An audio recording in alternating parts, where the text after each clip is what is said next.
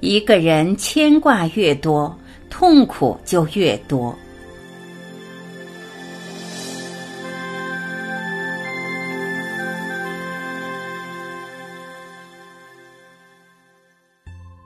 离开安莫巴纳蒂家之后，佛陀先去那烂陀，然后再前往央家的一个大城市占波。央家是频婆娑罗王管辖下的一个人口众多、土地肥沃的地区。佛陀在那里时，住在满布富香莲花的加加罗湖畔一片森林里。许多人都特意来到这里听佛陀说法，其中有一个名叫苏纳当达的年轻富者婆罗门。在这个地区，苏纳当达的聪明才智是人所仰慕的。他的一些朋友曾劝他不要拜访佛陀，他们认为这样做会给这个沙门乔达摩太多面子。但苏纳当达却和颜悦色地告诉他的朋友，他是不会轻易错过认识像佛陀这样有非凡深度的人的。他认为这是千载难逢的好机会。我需要增广我的见闻。苏那当达说：“我要知道沙门乔达摩在哪一方面比我高超，而我自己又在哪方面胜过他。”五百个婆罗门决定加入苏那当达的行列，他们一起步行前往加加罗湖，对苏那当达充满信心。他们肯定他会让大家看到婆罗门的教理比佛陀的超胜。他们都相信苏那当达不会羞辱他们的阶级教派。面对早已被人群包围着的佛陀。苏那当达呆住了一会儿，不知道说什么才好。看见这样，佛陀为免他窘恼，自行先说：“苏那当达，你可否告诉我们，一个真正婆罗门的先决条件是什么？有需要时，请你引述吠陀作句。”苏那当达非常高兴。吠陀是他的专长，他说：“沙门乔达摩，一个切实的婆罗门应该具备五个条件：外貌俊朗端正，善于持诵记仪，血统清纯，可追索七代之远，要有贤德的行为和有智慧。”佛陀问道：“这五样条件中，哪些最被重视？”如果或缺其一，又可否仍然算是真正的婆罗门？想了一会儿，苏那当达说明最后两个条件才真正是不能缺少的：外观、记忆的擅长以及血统的纯净都不是绝对需要。那五百婆罗门听到苏那当达这样的响应，都感到不快。他们全都举起手来挥动着，以表示不同意他的说法。他们认为他是受了佛陀的盘问而有所动摇，认为他的反应实在令婆罗门丢脸。佛陀转过身来对他们说：“各位嘉宾，如果你们对苏那当达是有信心的话，请你们保持肃静，让他继续说下去。”假如你们对他是没有信心的话，便请叫他回座，好使我与你们其中一人继续论说。每个人都沉默下来。苏那当达望着佛陀说道：“沙门乔达摩，请容许我对我的朋友们说几句话。”苏那当达转过头来，指着坐在前面。属于他们阶层的一位年轻男子说：“你们都看到我的堂弟央加加吗？他是个英俊潇洒的少年，他的举止温文高雅，除了沙门乔达摩之外，便很少人可以与他的容貌相比。央家家对吠陀也非常精通，而且对记忆的种种礼节十分熟悉。他纯洁的血缘从父母双方都可追索七代之远，相信没有人可以对他这三个条件有所怀疑的了。但假如央家家是个奸淫杀掠、偷拐掳骗的醉汉狂徒，那时他的俊朗面容、记忆熟记和纯净血统又有何价值呢？好朋友，我们一定要承认，贤德和智慧才是一个婆罗门最必要具备的条件。这是所有人的真理，并不单是乔达摩僧人的。人群都热烈鼓掌。待掌声停下来，佛陀又问苏那当达：“贤德与智慧两者，又有一样比较重要吗？”苏那当达回答道：“沙门乔达摩，贤德是来自智能的，但智能的增长又有赖贤良的德行，他们两者是不可分割的。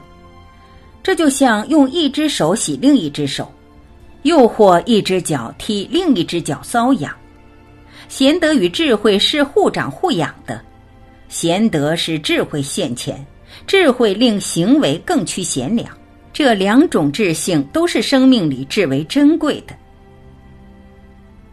佛陀回应道：“非常好，苏那当达，你说出了真意，贤德与智慧确是生命里的至宝。”你可再深说吗？怎样才可以把贤德和智慧发挥至最高的境界？苏那当达微笑着合上双掌，向佛陀鞠躬顶礼，说道：“大师，请你指点我们。我们虽然知道这些原理，但你才是证了大道真理的人，请你告诉我们。”怎样才能够发挥贤德与智慧到最高的境界吧？佛陀对他们宣说解脱之道，告诉他们开悟的三次第：戒、定、慧。持戒生定，定能生慧，慧能令我们更深入的持戒。持戒越深，定力越长。甚深的禅定又可启发更高的智慧。佛陀又讲解怎样观想因缘互生法，以破除恒常和独立个体的妄见。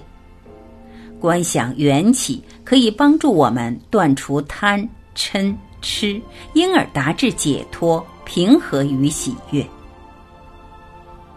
苏那当达听得着迷。佛陀说完后。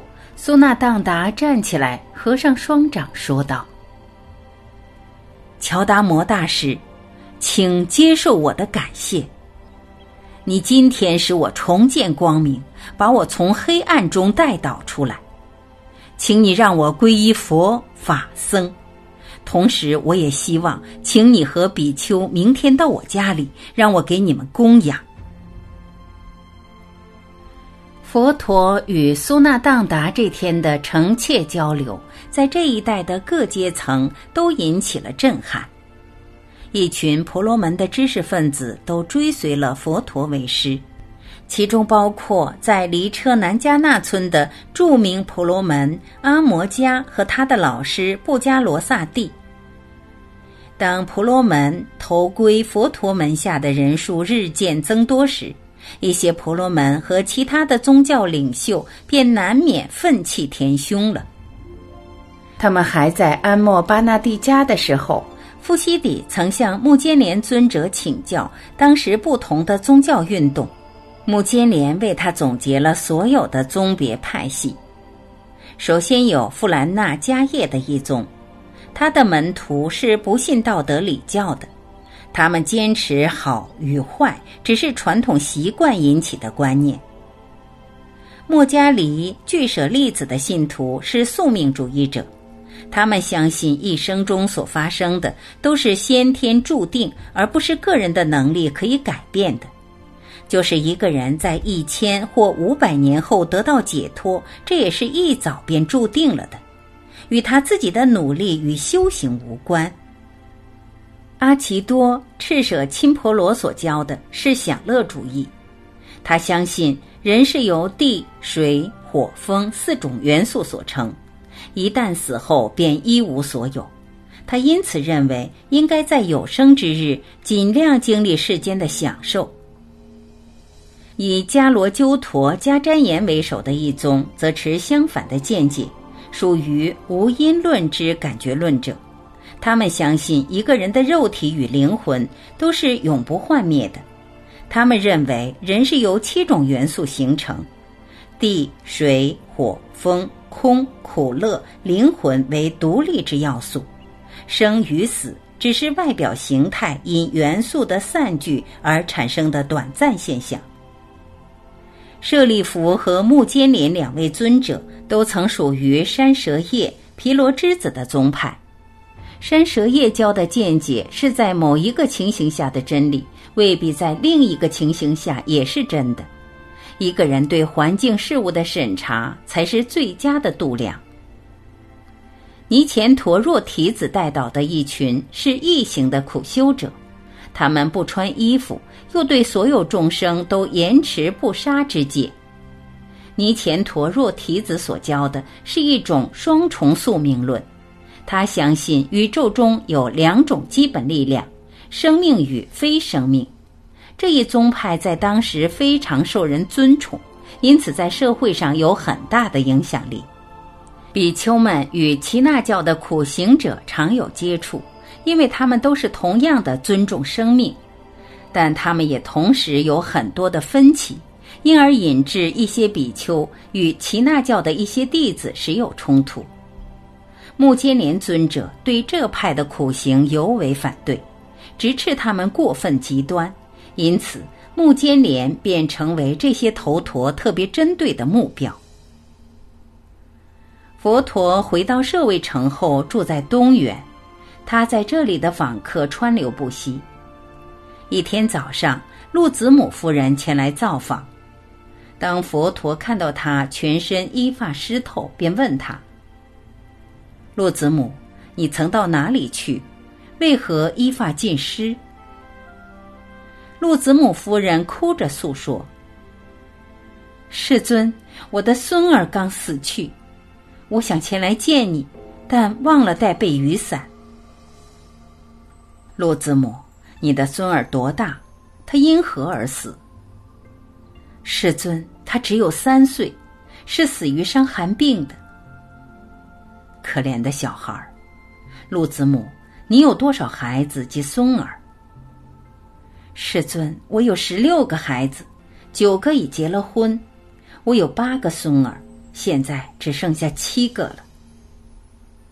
陆子母，你是否很喜欢有这么多的孙儿？当然了，世尊，越多越好。如果他们的人数如舍卫城的人那么多，我便不知会多么快乐了。陆子母，你知道舍卫城里每天有多少人死去吗？世尊，有时会有九至十个的，但每天最少都会有一个。在舍卫城，没有一天是没人死去的。陆子母，如果你的孙儿数目如舍卫城的人那么多，你的头发和衣服岂不是天天都湿透？陆子母合起掌来，我明白了，我真的不应该想要有像舍卫城人口那么多的孙儿。一个人越是多牵挂，便越是多痛苦。你时常都这样教导我，但不知怎的，我总是忘记。佛陀轻轻微笑，陆子母告诉他：“世尊。”你总是在雨季之前才回到这里，一年中其他的时间，你的弟子都非常想念你。没有你在，我们来到精舍也觉得很没意思，我们都不知道做什么才好，通常只会在你的房子附近走走，便回家去了。佛陀说：“陆子母，勤修正法比前来精舍造访更为重要。”况且你来到精舍，也必定有其他的尊者说法，你可以向他们请示修行的法要。法教和导师绝无别意，请不要因为我不在这里，便荒废你的修行啊！站在旁边的阿难陀尊者想出一个主意，在这里种植一棵菩提树，应该会有帮助的。这样，信徒前来的时候，便可以把这棵菩提树代替你的位置，他们甚至可以向它鞠躬，以象征对你顶礼。我们又可以在树下建一石台座坛，让信徒可以供花，他们可以绕树而行，观想佛陀。陆子母夫人说道：“这主意真好，但你从哪里找来菩提树啊？”阿难陀答道：“我可以在优楼频罗佛陀正道那儿取来菩提树的种子，别担心，我会拿得种子。”把它栽至发芽，再种成大树。陆子母夫人感到比较轻快和安慰了一点，她向佛陀和阿难陀尊者鞠躬礼辞后，便回家去了。